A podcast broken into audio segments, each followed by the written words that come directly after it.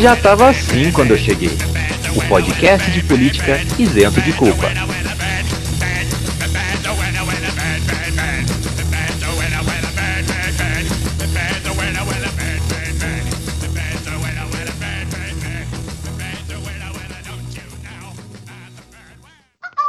Salve pessoal, tudo bem?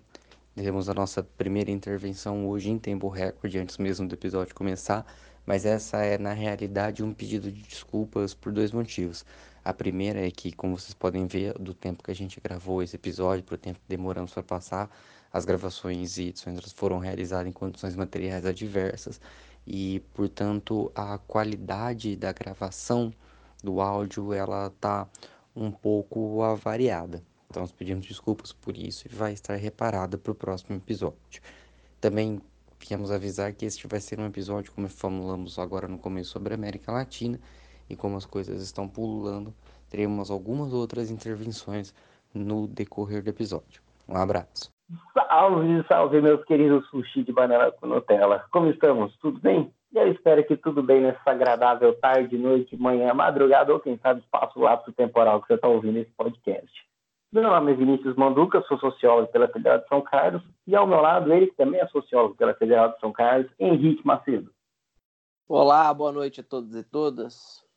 Como vocês puderam perceber, depois de votação acirrada ali, que teve uma diferença de um voto para mais ou para menos, parece que o Aécio já está pedindo recontagem, mas ganhou por maioria absoluta. a temática sobremesas que o brasileiro faz errado. Então, durante todo esse mês, vocês estão, estarão sendo nomeados e agraciados pelos estarão sendo agraciados pelos nomes dessas delícias que você só come aqui. É, poderíamos fazer você e suas cinderelas que só comem sushi de banana com Nutella ou de morango com Nutella, mas vamos fazer uma coisa por vez que a gente tem pauta suficiente para falar. E a gente nem é tão criativo para ficar pensando em tanta coisa todo mês, né? Exatamente. Queria agradecer profundamente aos meus alunos da turma 49 que me ajudaram na composição dessas ideias. Vamos dar continuidade, então. Vamos começar aqui o Já Tava Assim quando eu cheguei. O podcast que não pode mais trocar o filtro do Facebook para o Lula tá preso babaca. Agora vai ser o Lula está solto. Chupa babaca. Tá, cá, tá, cá. É. A gente vai falar um pouco dos nossos risinhos de glória e satisfação pessoal. Mas antes vou dar um briefing aí do que vai ser o nosso podcast. Hoje a gente vai estar falando um assunto, nossa main story, né? Nossa história principal vai ser um assunto um pouco mais sério, que é o golpe de Estado na Bolívia. A gente vai discutir depois as questões do Lula, então Lula solto. E agora? Vamos tentar falar o que se implica realmente politicamente no cenário nacional. Temos a gloriosa volta de Bruno Manduca, no seu quadro A Vida, o Universo e tudo mais, porque parece que o doutorado deu aí um, um leve descanso. Infelizmente não teremos nosso celular de hoje, que eu sei que ao lado da vida, universo e tudo mais é o quadro que vocês mais gostam, porque não somos nós que estamos falando. Mas prometemos um bem especial já para a semana que vem. Bom, vamos começar então? Bora, a gente tem que falar agora desse negócio aí, né? Cara, que coisa tensa, que coisa tensa. Bom, é, a gente falou o que estava acontecendo no último programa sobre a América Latina, né? Falamos das condições das eleições de Bolívia, foram eleições extremamente contestadas. O que, que aconteceu até então? A OEA interveio no país, a Organização dos Estados Americanos, é, sugeriu um segundo que acontecesse o segundo turno das eleições. Todos os candidatos, o Carlos Mesa acatou, Evo Morales também acatou, apesar de ter dito que não houve fraude e tal, ele também acatou. Os protestos não pararam, então já faz três semanas de protestos diretos. Aí que temos, surgiu uma figura, uh, uma figura folclórica ou uma figura, e vamos colocar nos termos reais, um louco, conhecido também Bolsonaro boliviano, Luiz Fernando Camacho. Um Camacho ele vem de uma província que me fale o nome agora, mas é a única província que não deu maioria de votos para o Hugo Chávez em nenhuma das eleições. é também a província mais rica da Bolívia. A gente comentou no, no programa passado sobre a segregação que tem dentro da Bolívia, dos povos indígenas e dos povos de origem espanhola. A, a província dele é foi a capital do, do, Império Espanhol por muito tempo, por muito tempo e hoje é, um, onde está a maior, é a maior concentração de renda no país. E como eu já disse, o principal centro de oposição ao Evo. E cara, ele começou a coordenar desde a segunda-feira passada, ele começou a coordenar uma campanha para renúncia direta do Evo. Então, ele pediu a denúncia do Evo e falou que assim que envolver as Forças Armadas. Se o Evo não renunciasse até segunda-feira à noite, ele envolveria as Forças Armadas. Aconteceu que o Evo nem deu bola para o que ele estava falando e as Forças Armadas também não. Então, terça-feira, ele viu que isso não ia dar certo e falou assim: não, não, eu escrevi uma carta, eu vou entregar para ele. Ele só assina, tá? Não tem trabalho nenhum. Entrou no avião, foi até a cidade que estava o Evo para entregar essa carta. Os apoiadores do Evo não deixaram ele sair do aeroporto. Ele voltou para o aeroporto, bem bravinho, e beleza, coisa ficar por aí. O que acontece é que nós tivemos, os protestos eles não acabaram, os protestos continuaram de forma muito contundente de oposição e depois de pessoas partidárias ao atual presidente, ao passo que uma cidadezinha ali próximo do centro, uma prefeita, os manifestantes ponderaram ela dizendo que ela havia trazido uh, pessoas para ajudar nos protestos, para barrar os protestos contra o governo, ela tinha usado carros da prefeitura para trazer essas pessoas para a cidade para não deixar os protestos acontecerem. O que acontece, o grupo de manifestantes pegou essa mulher, arrastou ela, jogou tinta, fez o caramba quatro, raspou o cabelo dela, cortou o cabelo dela publicamente e cercou ela, obrigando que ela renunciasse aí verbalmente. Então, assim, instalou um total quadro de tensão no país e a gente sabe que quadros de tensão são a principal via para oportunistas. Como tal, nós tivemos a intervenção do Exército, um exército muito bem armado, e o atual presidente foi intimidado a sair, a renunciar e abandonar o cargo dele. Como ele mesmo disse no discurso, para a segurança da, das pessoas que estão ao redor dele, que apoiaram a candidatura dele. Henrique, é. como é que você chamaria essa situação? É, é... De golpe ou de golpe? Olha, entre golpe e golpe, eu prefiro golpe.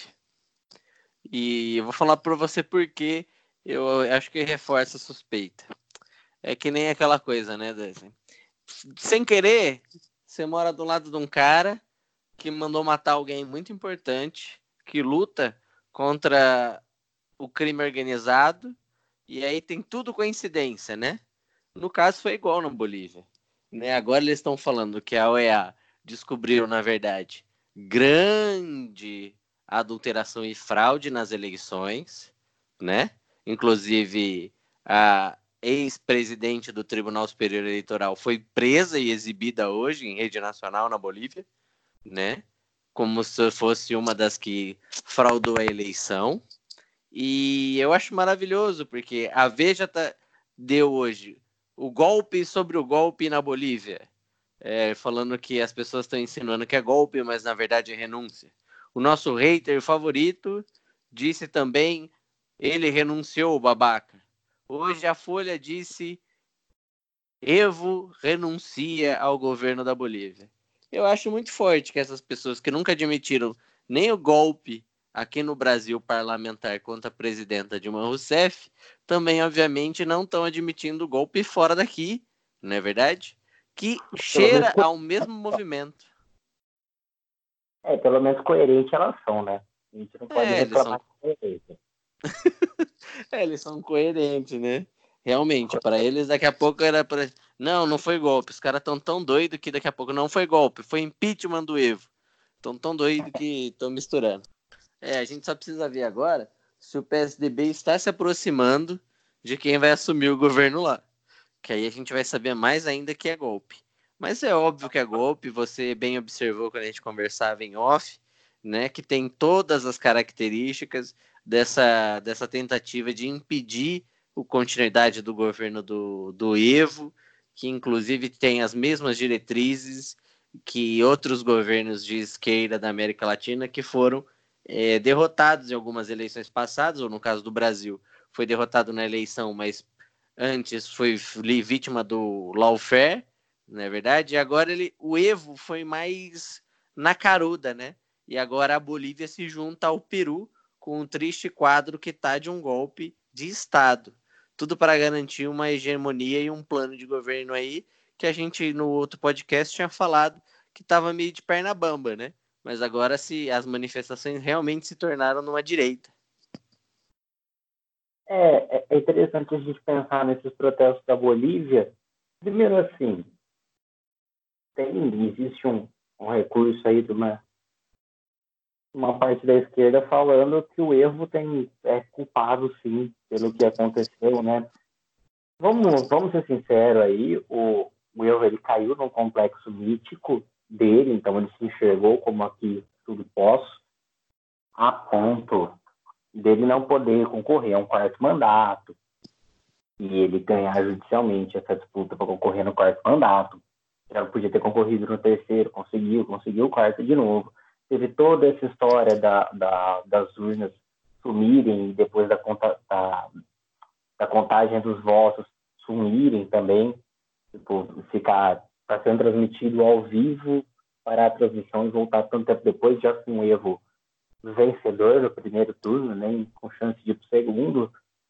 Uh, tem várias coisas que dá para se contestar nisso, né? Então, por exemplo, na verdade, é, todos os votos que ele iria, que ainda faltavam ser contados, é de uma província isolada do país, da qual a grande maioria é indígena, e que ele historicamente tem uma votação massiva favorável a ele ali. Então, por mais que se questione se é verdade ou não, a probabilidade estatística dele ter sido eleito no primeiro turno é, é, é real, assim. Mas é claro que quando você não tem a transparência no modelo democrático, tudo vai por água abaixo. Volto aqui e aí eu peço, acho que os nossos ouvintes corintianos não vão ficar muito satisfeitos, mas eu volto aqui à final do Paulista. E realmente não foi pênalti, mas quando você tem a interferência do árbitro, é, anula a partida. É simples, o que está fora da lei não pode funcionar.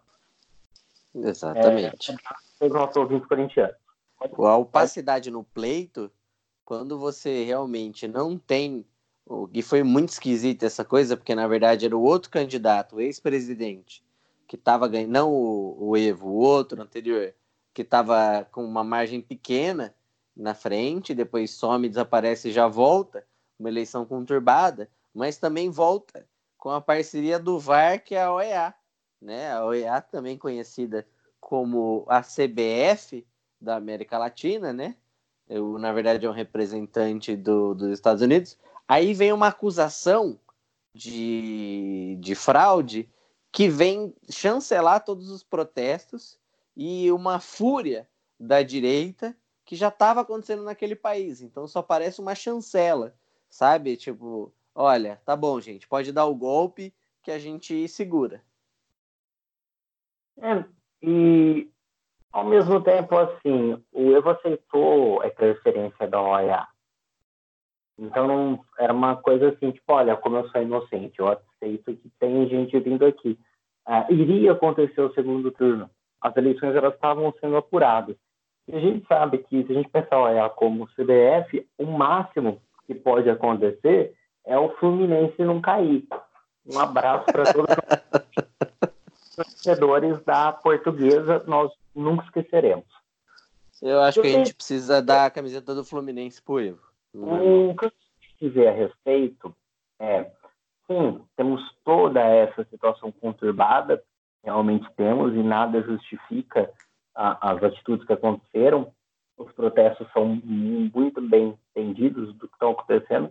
A questão é que nada justifica um golpe contra a democracia. Nada nem, justifica experiência militar. Então, ah, o Evo errou. Cara, eu, ah, errou, os militares entraram. Os militares foram, os militares foram mobilizados a partir de um maníaco da direita, e aí é, é, estranho, cara, nessas situações que eu não gosto nem de usar direita. Eu vou ser bem sincero, eu não gosto de usar direita pro Bolsonaro. Porque, é. para mim, é só um. Ele é um, um, maluco armado, entendeu? É isso que ele é. É... é, mas o problema é como é que não usar se eles se autodeclaram, né? Não, sim. Não, eles são a direita, eles dizem que são de direita tal, mas parece que você está tendo um generalismo político, assim, tipo, um, um preconceito político para com a direita, como se a direita fosse realmente tudo aquilo, né? Ah, sim, mas é um segmento é. doido e importante, né? Que nem o que assumiu sim, aqui. Exatamente. E, e se assume como sendo direita, e inclusive como sendo a única direita, né?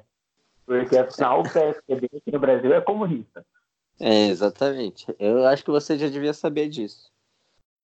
O que é interessante também de pensar na Bolívia, voltando aí no nosso histórico de países latino-americanos, é que eles viviam numa situação similar aqui. Você tinha um, um PIB crescente de quase 5% ao ano. Você tinha estabilidade social. Você tinha, lógico, várias questões que estavam ali para resolver, mas sempre vai ter questões que estão ali para resolver. Não era um cenário de instabilidade política. Talvez política se mostrou que estava assim, mas não era um cenário de instabilidade econômica social. Bolívia era o país que mais crescia na América Latina. Então, assim, o, os setores que lucravam do governo estavam muito felizes. Agora, é, por isso que me, me deixa chocado, é que tá certo que quando deixa chocado que a gente é estrangeiro, né? Porque, uhum. teoricamente, as Forças Armadas, a gente não ouvia falar que na Bolívia eles estavam tão assim com o Evo. Pelo contrário, tinha tido investimento, né? Aqui no Brasil a gente até está acostumado, mas será que eles passaram por um processo? Né? Ou seja, uma, uma, uma força crescente nesse setor, inclusive, que fez uma pressão até chegar agora e derrubarem então, ele. Pensar, mas a Bolívia, tal qual o Brasil, também passou por um período de ditadura no período da Guerra Fria, né? Também ah, passou pela é. ditadura da Guerra Fria. E é difícil. tal aqui, por um certo período de tempo, é uma coisa, é uma coisa muito sensível você falar de ditadura ou intervenção militar. Sempre foi uma é. coisa muito sensível lá. É, diferente... Só lembrar o nosso ouvinte aí né? que a OEA chancelou todos os golpes na América do Sul, inclusive porque foi ela que criou, dá um Google aí, a Escola das Américas, institui o princípio, levou vários generais para lá, o princípio do inimigo interno. Mas deixa isso. Então você tem esse fantasma realmente da ditadura, não é bem visto, a gente já viu que assim, está um quadro muito similar aqui. Você tem é, uma galera nacionalista que se opõe a um governo declaradamente de esquerda, e a prova disso, cara, é uma das coisas que eu falo na minha tese. É, você tem um cromatismo conservador. Por que abemos tese, abemos tese. Conceito bonito, porra. É um conceito bonito. Porque a esquerda é tradicionalmente vermelha. O conservadorismo da direita, que cor que ele é? Aqui no Brasil é verde e amarelo. é, geralmente no... eles chamam nacionalismo, né? Ele é, traz a cor da bandeira e não sei o que lá. É isso que eu falo, sempre traz a cor da bandeira. Como você mesmo pontuou na sua viagem na Argentina, que foi durante os protestos pró-aborto, os militantes contra o aborto, voltados mais para os perfis conservadores, existiam bandeiras argentinas. Não, é maravilhoso aí se a gente não tem criatividade para fazer o, o, o, comunicado aí para nossos ouvintes por mês, os caras têm menos ainda, né? Porque atravessa a bandeira dos caras por tudo, né? Ah, eu sou contra não sei o que, bota a bandeira, né? Deve ser isso na casa também lá. Não quero falar com você, bota uma bandeira para dividir a cama. Enfim. Mas é, é basicamente isso. Então, na Bolívia, a gente tem e isso são dois signos que estão muito presentes aqui também. Você tem a bandeira boliviana sendo alçada, sendo é, levantada como símbolo de resistência à esquerda, e você tem a Bíblia. A primeira coisa que os militares fazem é sentar, botar, estender a bandeira, botar a Bíblia em cima da bandeira e orar. O Camacho disse que ia com uma Bíblia na mão direita e a carta de renúncia na mão esquerda para falar com o Evo. Então você tem, de novo, é, é, essa constante retomada a um conservadorismo religioso que não está necessariamente ligado com as instituições religiosas. Pode estar ou não. Mas Sabe que isso me lembra? É religião. Hum. Isso me lembra, o, o, é um ápice do, dos, todos os elementos do colonialismo. Todos, todos os elementos. Uhum. Todos. Você tem ali uma ideia de identidade nacional que na verdade é forçosa, totalmente travada por banho de sangue, por descendentes de espanhóis, descendentes de portugueses, de franceses ou o que quer que seja, e a reboque disso, a religiosidade que vem também desses outros continentes, né? Porque afinal de contas, ou é católico, né, que já veio imposto, ou o protestantismo que na verdade vem depois, mas que não deixa de ser uma coisa que não nasce aqui, né? Não é um movimento que é que é da, das Américas, digamos assim. Quer dizer, das Américas não, porque tem nos Estados Unidos, né, o puritanismo. Mas não é da América Latina por si só. Não, mas mesmo o puritanismo nos Estados Unidos foi trazido da Europa. A conversão ao cristianismo faz parte do processo de colonização cultural. Ainda mais quando você tá de períodos muito, de países, de lugares muito ligados, tem toda a sua composição cultural ligada à sua religiosidade. E eu, eu acho muito legal que você tocou nisso, porque assim, você para para pensar na Bolívia, quem está mobilizando, quem começou todo esse furor, o Camacho, ele vem de uma cidade que já foi o centro espanhol no país. Se você pegar aqui, quem está mobilizando, quem está mobilizando, mas quem falou muito era o príncipe. Príncipe de Orleans, Bragança, né, predicado, derivado, subjuntivo, sei lá o quê. Era o próprio monarca que estava mobilizando protestos aqui no Brasil. Então você tem ainda um conservadorismo colonial. A nossa segunda intervenção diz respeito ao cenário político que se apresenta hoje, na quinta-feira, dia 11, em que o Bolsonaro disse que o príncipe deveria ter sido seu vice e não esse Mourão aí, complementando isso que estamos dizendo nesse trecho do programa. É, e sempre que essa ideia de ressignificar, certeza que lá eles achavam que tinha uma ditadura nativa, gaysista e mais alguma coisista no meio do caminho. Sei lá, eles deviam estar tá acusando o Evo de mamadeira de, de tapioca, sei lá, qualquer coisa do gênero. Porque, mano, não é, é possível, é quase a mesma coisa, só que muda os detalhes.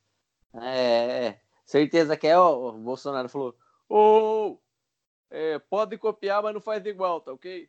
Aí os caras meteram uma dessa sabe, do colégio. É, e para fechar esse bloco, a gente queria falar que parece que tiveram alguns áudios aí, ainda não consegui apurar todos até a gravação de hoje, né? A gente está gravando aqui na segunda-feira, dia 11, mas tiveram alguns áudios que ligaram o Camacho com o Bolsonaro. E parece que o Bolsonaro já falou que não era ele dos áudios, que era o Rony Lessa da Casa 65. É, eu queria só aproveitar esse gancho para falar o quanto é perigoso, né? Porque se se confirmar que o, e o Camacho falou, né? Só precisa ver se ele não está tentando fazer uma alusão a um dos ao país que teoricamente teria mais força geopolítica na região, mas seria é muito grave se tiver envolvimento do chanceler Ernesto Araújo. No final, cara, se isso, isso se concretizar, é muito, é muito perigoso. Imagina se o Brasil deu aval e já sabia do golpe antes de acontecer, porque o cara falou que o Brasil era garantidor da Constituição boliviana. Bom, a gente já sabe então o que que está fazendo o governo, né? Garantindo a Constituição dos outros, enquanto aqui chama protesto contra o STF. E garante a nossa. Exatamente. A nossa terceira intervenção diz respeito também a hoje, dia 13 do 11, já que ainda nessa data a Bolívia amanheceu acéfala, já que presidente, vice-presidente, presidente do Senado e presidente da Assembleia Legislativa haviam pedido renúncia também. É, mas esse cenário se alterou hoje, já que a presidente interina da Assembleia Legislativa, opositora do partido de Evo Morales e aliada a ao exército, se autoproclamou presidente da Bolívia em uma votação de quórum esvaziado e não suficiente, já que boa parte dos deputados vinculados à esquerda e partidários do Evo foram impedidos de chegar à Assembleia, seja por manifestantes ou por motivos que fossem. Ao assumir, a nova presidente diz que a Bíblia volta ao palácio e nós estaremos constantemente debatendo esse tema para ver até onde isso vai. Obrigado. É, vamos aproveitar esse gancho da nossa Constituição para passar para o próximo bloco, mas antes da nossa intervenção científica com o Bruno Manduca, que hoje vai tirar aí um peso das nossas costas, vai falar de um assunto muito mais leve, porque está pesado aqui é, esse programa. Então, ele vai falar sobre o derramamento de óleo nas praias brasileiras. Pode falar, Bruno.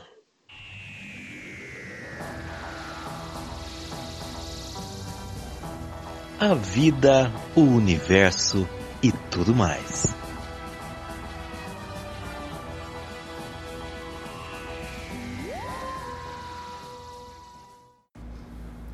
E aí pessoal, tudo bem?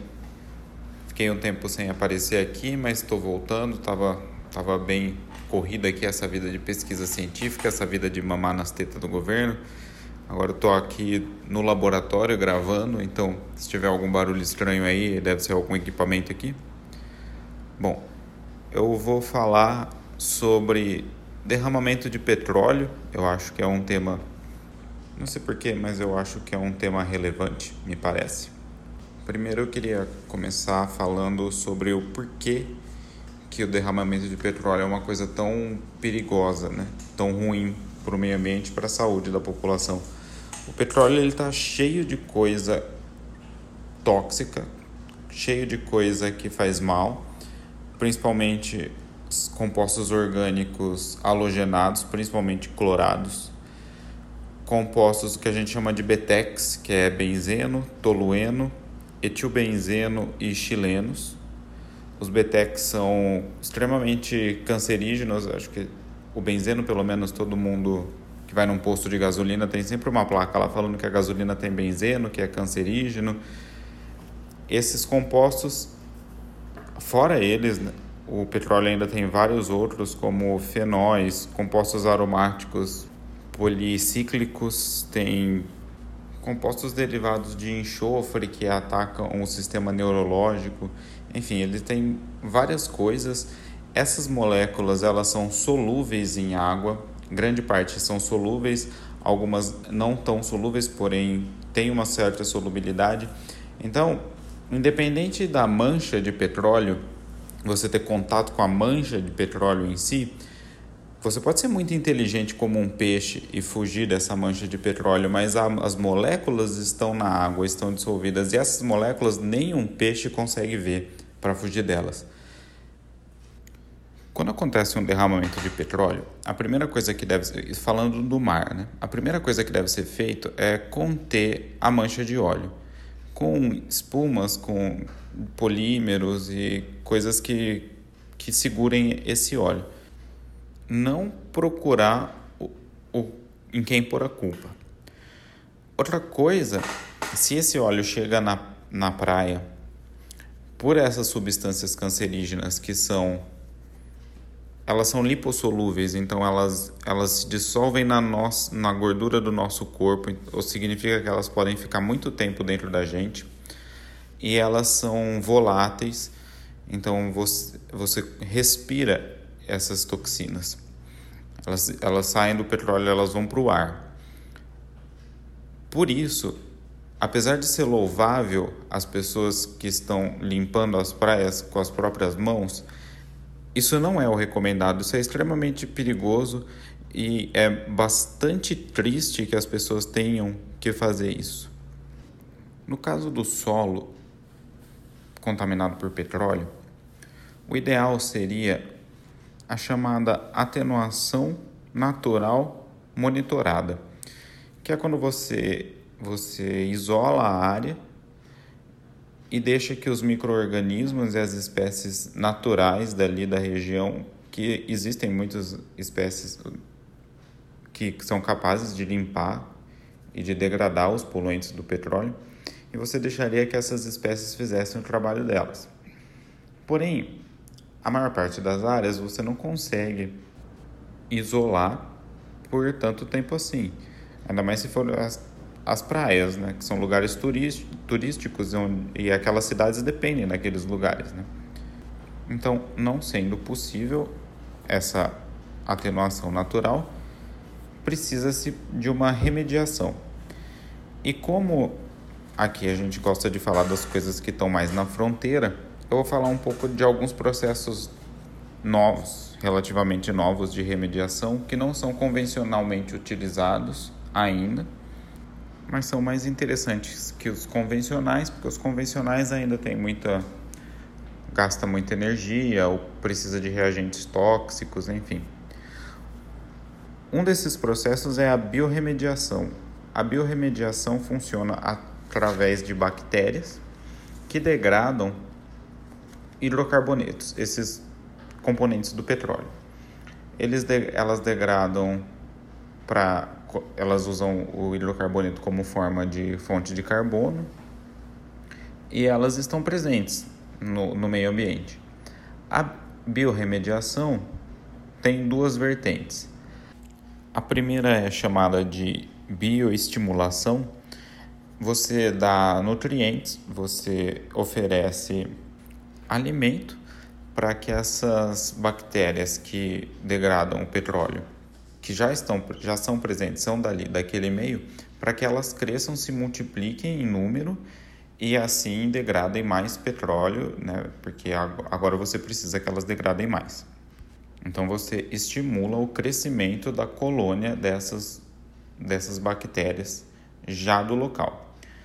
Já na segunda vertente, você traz bactérias, traz colônias de bactérias, de micro-organismos de fora e insere, joga no local pra, a ser remediado pra, numa quantidade grande já para que elas limpo, limpem e façam o serviço.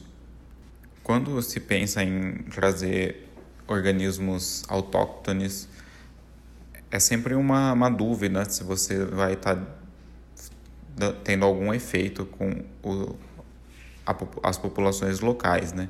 Então isso é sempre um risco, é sempre um estudo que deve ser feito antes. Outra técnica interessante também mais verde de ser utilizada é a fitorremediação, que é a remediação por plantas. São plantas que são capazes de tirar os poluentes do solo, né, os poluentes do petróleo do solo, ou absorvendo do solo e fixando nos seus próprios tecidos, ou absorvendo do solo e depois liberando na atmosfera, ou efetivamente degradando os, os poluentes. Nesse caso, geralmente quem faz isso são micro-organismos presentes na raiz daquela planta. Existem trabalhos já que conseguiram tirar, por exemplo, hidrocarbonetos aromáticos policíclicos, que são extremamente cancerígenos, mutagênicos, eles conseguiram tirar 100% de, desses hidrocarbonetos que estavam no solo usando alfafa. Bom, então eu acho que são curiosidades interessantes aí de um assunto que a gente ainda vai ouvir falar muito nesses dias agora. E era isso que eu queria falar para vocês. Muito obrigado. Até mais.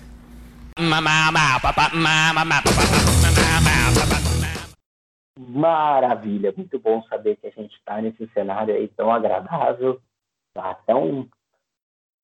uma coisa, né, Henrique? É, eu acho que uma coisa o Bruno não falou aí, viu? Queria deixar aí consignado, que ele não comentou sobre os peixes serem ou não tão inteligentes assim, entendeu? É, eu vou deixar claro aqui, eu comentei, né, mandei um parabéns para minha namorada no, no último programa e de aniversário para ela eu dei uma air fryer porque ela estava reclamando assim que ela não estava conseguindo fazer peixe frito, toda vez ele ia fritar o peixe ia para o lado, ia para o outro, agora dei uma fritadeira sem óleo, e daí resolve o problema dela. Vamos falar então de coisa boa? Vamos. Do peixe Einstein? Não. Ah. Vamos falar de um outro animal marinho aí, mas mais um molusco mesmo. Hum, ele foge de olho? Ou ele só saiu ele da cadeia? Não. Ele sai da cadeia. Ah, então é inteligente.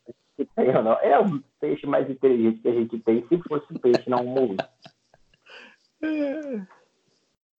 Bom, é, vamos falar então da soltura do Lula. O Arthur teve uma participação brilhante no último programa, na qual ele falou muito bem sobre o que seria a prisão, qual seria a decisão da STF sobre a prisão de segunda instância. É, Perdão, parece... Não, tranquilo. Parece aí que o meio jurídico já tinha achado que ia ter uma outra via e acabou não acontecendo, né? Acabou que o Gilmar e o Toffoli votaram pela quarta instância, veja só vocês. Foi, Isso nos já... surpreendeu. Muito mais do que os peixes desviarem e fugirem para suas casas ao ver o olho. Antes da gente entrar na discussão do Lula, propriamente dita, é, eu queria mencionar essa questão da segunda instância. Me incomoda muito, não da decisão da segunda instância, não, mas me incomoda muito esse vem e vai, porque daqui você não sai do STF. Então, isso é um abração para o nosso ouvinte Vini, que mexe a cadeira onde quer que ele esteja. Porque assim, vamos, vamos ser franco, foram em que 10 anos o STF decidiu isso três vezes. Eu vou dizer três, tem muita gente falando quarta, mas ah, aquela quarta vez era o habeas corpus do Lula especificamente, aquilo não podia é, ser julgado. É, aquilo não, não era uma decisão de, de, direta de, de constitucionalidade.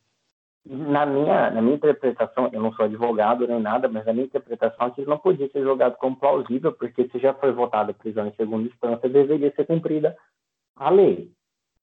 Então, não teria cabimento você julgar só para o Lula sair ou não.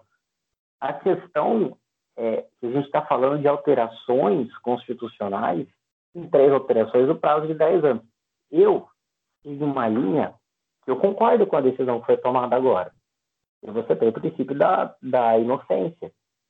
Então, enquanto está recorrendo, a pessoa é inocente, até ser julgada como culpada. Então, ela tem o direito de recorrer em liberdade. Acho que isso é o mínimo da nossa carta constitucional. Agora, você saber que você tem um tribunal movido necessariamente em ventos políticos porque você teve a primeira situação no mensalão.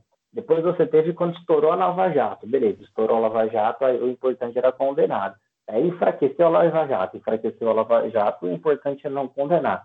Peraí, como é que funciona, né? Qual é a base constitucional que o STF toma? Eu acredito na base constitucional para qual os ventos estão dizendo agora, mas é, qual é a segurança que você tem numa instituição? Então, quanto a isso, a gente fica feliz, lógico, pelo rumo que as coisas se deram, mas a gente fica inseguro, porque isso aí pode mudar amanhã também. Exatamente. É uma coisa bem problemática, na verdade. O caminho aí, eu vou fazer. É, não, mas se os ventos das ruas mudarem, a decisão vai para o espaço. É, então, eu vou, eu vou, vou falar um pouquinho aqui, é, só desabafar mesmo. Aí, gente, uhum. tem muita gente que estuda isso, estuda direito, além das próprias faculdades de direito, você tem antropologia do direito, você tem os grupos aqui da, da USP, se eu não me engano é o Nadir, ou se for só o evento dele, é o Enadir, aí tem o Nadir, tem a galera da UF, lá do INEAC, quem quiser também, tem vários programas que estudam isso, né, que falam dessa relação do direito com a sociedade e como isso provoca um, um, uma série de rupturas. E o quanto é importante que você está falando, Manduca. Porque, na verdade, é isso. Porque a nossa Constituição é isso, maravilhoso, definiu bem. É, eu vou falar o que, que é isso. A Constituição de 88, ela dá a garantia da quarta instância. Então é isso que é muito.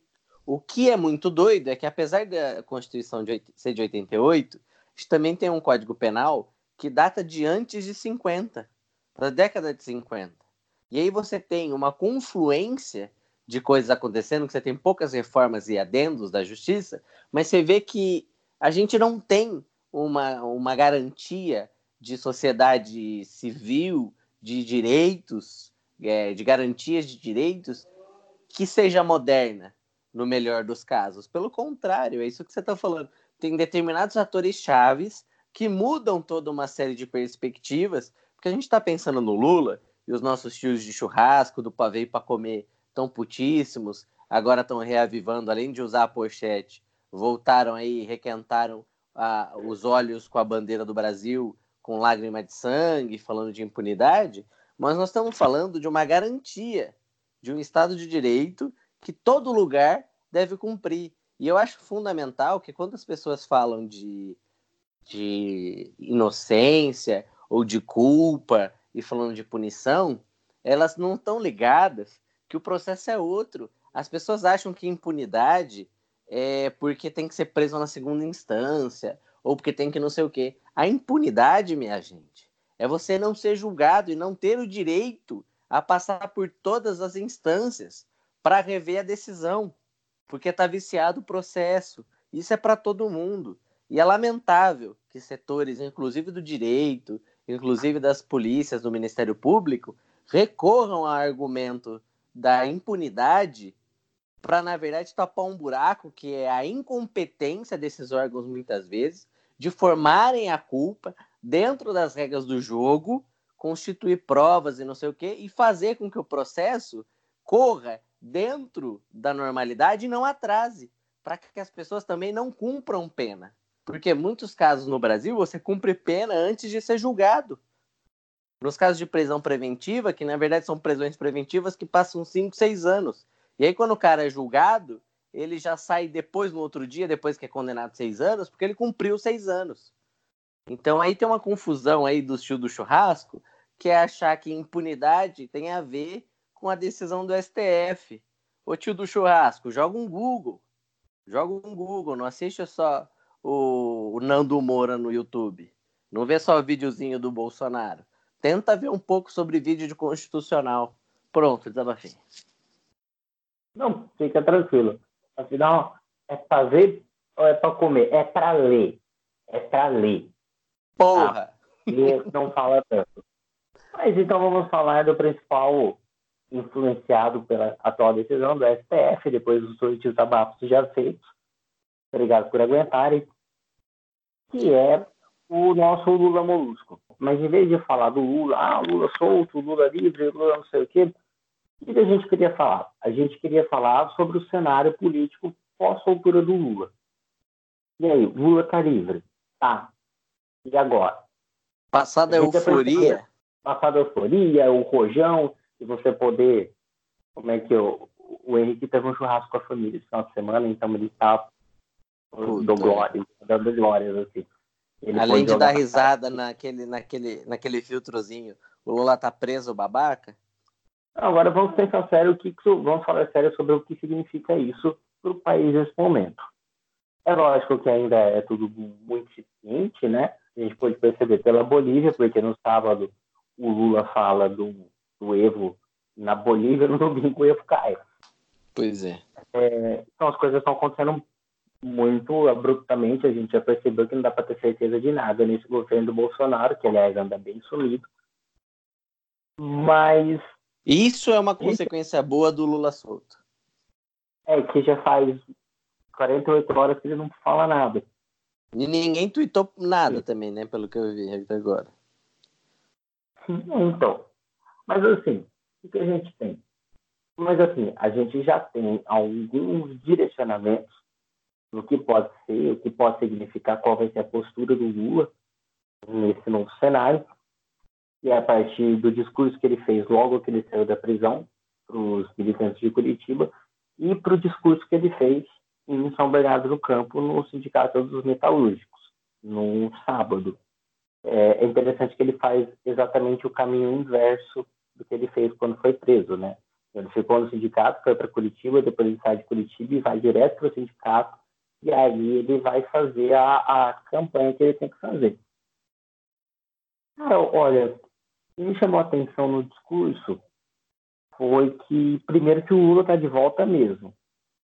O dele é o, é o Lula que a gente conhece, eu digo a gente, na casa dos 30 anos. Eu não tenho idade para ter lembrança real do Lula sindicalista, né? Mas aquele é o Lula que a gente conhece, um Lula enérgico, um Lula forte, um Lula fazendo críticas duras a, a um sistema, mas ao mesmo tempo sem abrir mão do, da figura lá do Duda, né, do Lulinha Paz e Amor. é, ele já mobilizou um, um signo muito forte, que é o de estar tá namorando com 74 anos. 74 ele tá? É, por aí.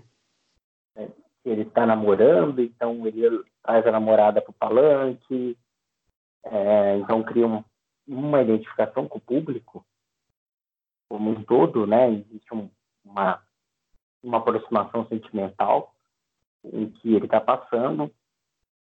Mas, assim, é, ele mostrou que ele está muito antenado em condições de fake news, vídeo de hiena, ele citou.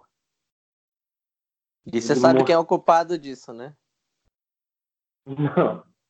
É, o nosso veterano Marco, que é o Marcola, exatamente, que é assistente pessoal gente. dele. E que Na ele falou que... que... dava esporro e atualizava ele das coisas. Na hora que ele falou que dava esporro, eu falei, caramba, é o Marcola mesmo, cara. É ele mesmo. É, então, assim, ele mostrou que ele estava muito bem antenado, até com os memes que estão gerando, porque ele teve muito discurso, assim, que a gente já via dos apoiadores dele na internet, foram reproduzidos em palanque. Mas o que me chamou muito, muito a atenção mesmo no discurso dele, foi quando ele fala do Bolsonaro. Primeiro que ele não deixa o pessoal mandar o Bolsonaro ir para aquele lugar. Fala que isso não é discurso, isso não é jeito de tratar. E aí é onde ele manda o vídeo das hienas e tal mas ele fala que o Bolsonaro foi eleito, foi democraticamente eleito. Ele vê um monte de gente pedindo impeachment, isso não está certo, porque ele foi eleito, o que ele não pode é governar do jeito que está governando, e a gente vai pedir explicações para ele sobre isso, sobre aquilo, sobre isso, sobre aquilo. É lógico que ele já mobilizou uma série de críticas sobre o presidente, sobre o Paulo Guedes, não me recordo se ele falou do filho do presidente ou não, mas ele mostrou qualquer plataforma dele para o futuro, assim. Não são quem vai estar tá com ele, né? Quem vai estar tá com ele, é. Não são as eleições de agora. Não, nem um pouco. É, não são. Ele também não é criar uma oposição clara ao Bolsonaro agora se fortalecer como campanha, mas não ir direto para os peitos, assim, tipo, pedir novas, anular as eleições e pedir novos Lula se candidatar. Não é o plano do PT. Pelo contrário, é. parece mais o que a Kirchner fez na Argentina. Ou seja, é, aguentar todo o período do Macri e aí sim tentar alguma coisa. Daí voltar como vice do Ciro. Bom, não sei. Por quê? Porque foi o que a Cristina Kirchner fez. Né? Ela voltou como o vice do outro candidato, assim, evitou ela trouxe o apoio político dela, mas não trouxe a oposição.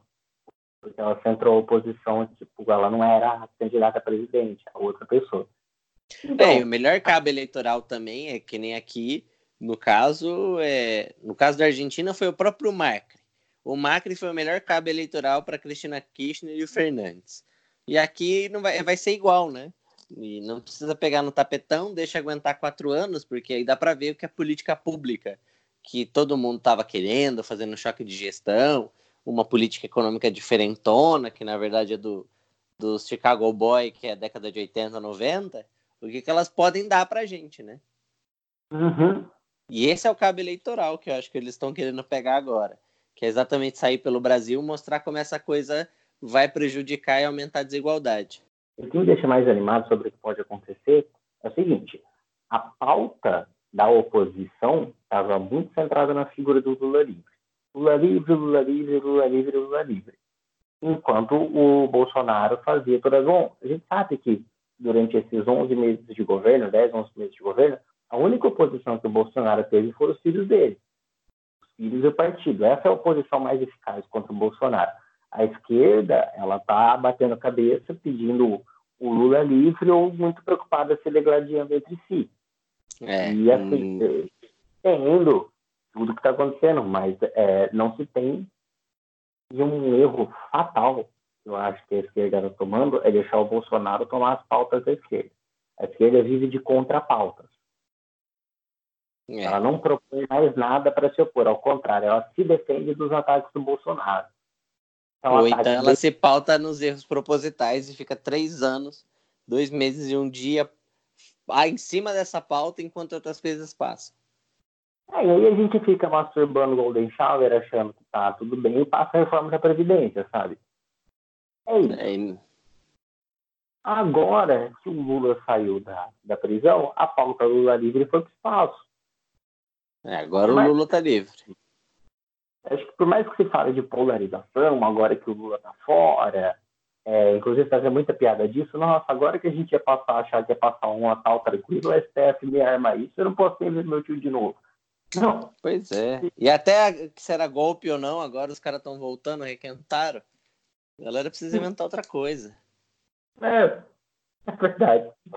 Mas assim, é, agora que o Lula está livre, existe um espaço que tem que ver se vai ser aproveitado, mas existe um espaço para proposição de pauta. Eu não vou nem, eu não acho que seja possível uma união da esquerda agora. A gente viu lá no palanque, tinha PSOL, tinha PCB, não tinha um PDT e não tinha um PSB. Não, não, não. não. Então, tipo, E eu acho que é isso que vai acontecer. Talvez o Lula livre, de verdade, não o hashtag Lula livre, mas o de fato concreto, exponha uma fratura muito grande e talvez no começo assim dê uma ruptura a mais abrupta.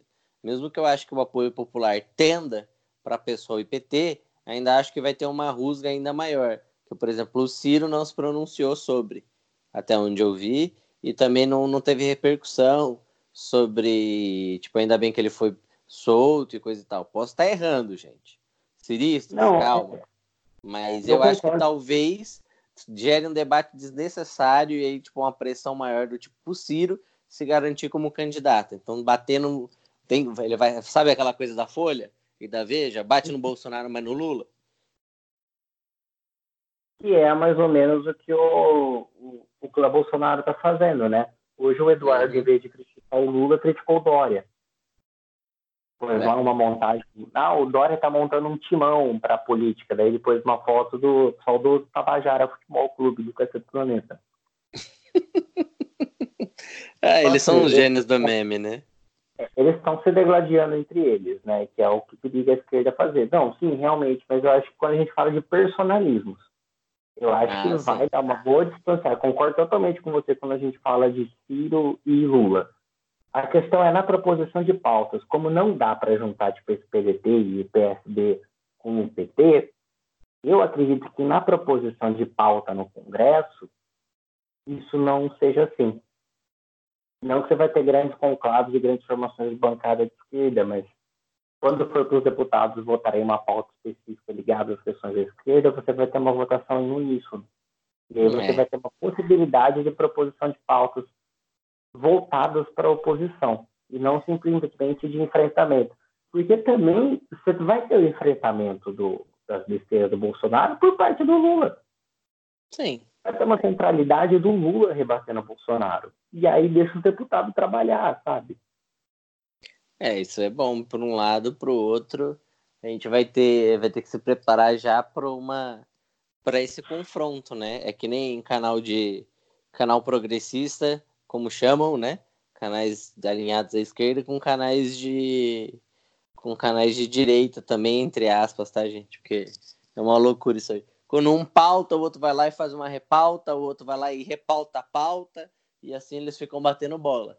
Talvez então a gente tenha só que sair também desse plano Lula-Bolsonaro e talvez reorganizar um pouco as coisas para fazer com que a coisa ande, né? E nesse sentido, Uhum. tô falando mesmo de, por exemplo, o PDT não pode mais deixar a pauta aberta para coisas importantes, porque ele deixou pauta aberta naquele, naquela PEC de liberdade econômica. Então tem que realmente fechar no que é importante, que é o desenvolvimento do, do país e é, o combate a essa desigualdade, essa pauta de desigualdade e morte que é a pauta do governo Bolsonaro, né? E eu acho que isso é fundamental. É, e aí dá para você fazer uma interpretação meio Adam Smith da política, né? Porque o PDT vai ser obrigado a fazer isso, já que existe a concorrência. Vai. Não existe a concorrência. Então, quando existe uma concorrência de esquerda, o PDT é obrigado a seguir mais à esquerda, né? É, tomara, né? Porque só falta agora começar a voltar, votar tudo como se fosse anti-PT. Aí vai ser difícil. Isso também dá medo. É, isso é... dá muito medo. Né? Porque a gente muito... pode ter uma, uma proliferação de Tabata Amaral. Talvez o Lula livre possa ser a água pro, Glem, pro Gremlin PDT, né? E aí, bum, inflar, enfim. Mas é. eu espero que, na verdade, dê uma guinada para. Oi? E a gente sabe que, assim, eles podem até se multiplicar. O problema é se alimentar depois da meia-noite, que é o que a Tabata tem feito, né? Hum, pois é. Mas até o Ciro, né? o Ciro também tem decaído um bastante, um bocado. Gente, ciristas, calma, gente. É só uma criticazinha de leve. A gente não tá nem comparando ele ao Bolsonaro. E nós não falamos isso nesse podcast.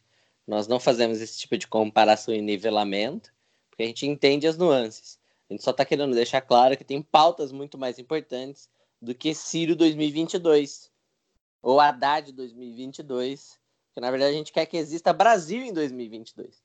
Acho que isso é, é mais importante, né? É, eu acho que também, numa visão otimista, acho que ele sai no momento propício, é logo depois que o Guedes entrega aquela reforma constitucional dele, né? Aquele plano dele então, que vai ser debatido na Câmara. Então, é uma chance de realmente pautar o que é as necessidades que a esquerda tem e criar uma real oposição ao atual governo, talvez no, no programa mais uh, arrojado que ele esteja planejando. A gente ainda vai é. falar. Vamos Mas talvez, ainda. ó, quero fazer uma proposta aqui de pauta para a esquerda, hein? Hashtag Brizola de volta. Vai ser mais ah, difícil? Vai. Eu tô brincando, mas é só para realmente reforçar essa necessidade de que, mesmo com diferenças, acho que a galera devia se unir e sair um pouco aí do seu mundinho ideal e tentar ver essas coisas que são muito mais importantes, na verdade. É, lembrando que a gente não dá falando de ser amigo. A gente tá falando é. de se unir. É só se unir. Exatamente, só se suportar, galera. Sim, não Vamos precisa nem fazer ciranda junto. E eu acho que é isso, né? Bom, gente, é isso. A gente vai ficando por aqui. Sabe, né? Segue a gente nas redes sociais. Nosso, nosso atuante Twitter já estava assim quando eu cheguei.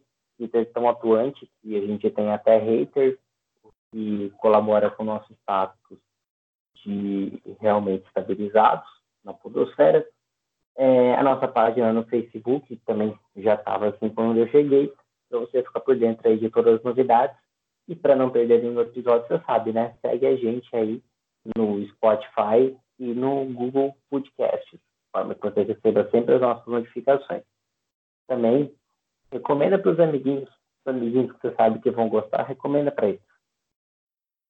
Ah, seu abraço especial, Henrique. Um beijo na alma de vocês. Agora divirtam-se, arranjem um Natal para passar em outro lugar, que não mais com a família, né? Talvez aí seja muito importante aí o segundo Natal seguido com amigos. Um beijo para vocês. E a nossa música do dia não vai ser de acordo com o que a gente trabalhou, mas vai ser sobre a nossa efeméride, que são os 30 anos da queda do Muro de Berlim. E como a gente é clichê até onde dá para ser clichê, a gente vai colocar a música Wind of Change dos Scorpions. Galera, muito obrigado. Falou! Falou, um abraço!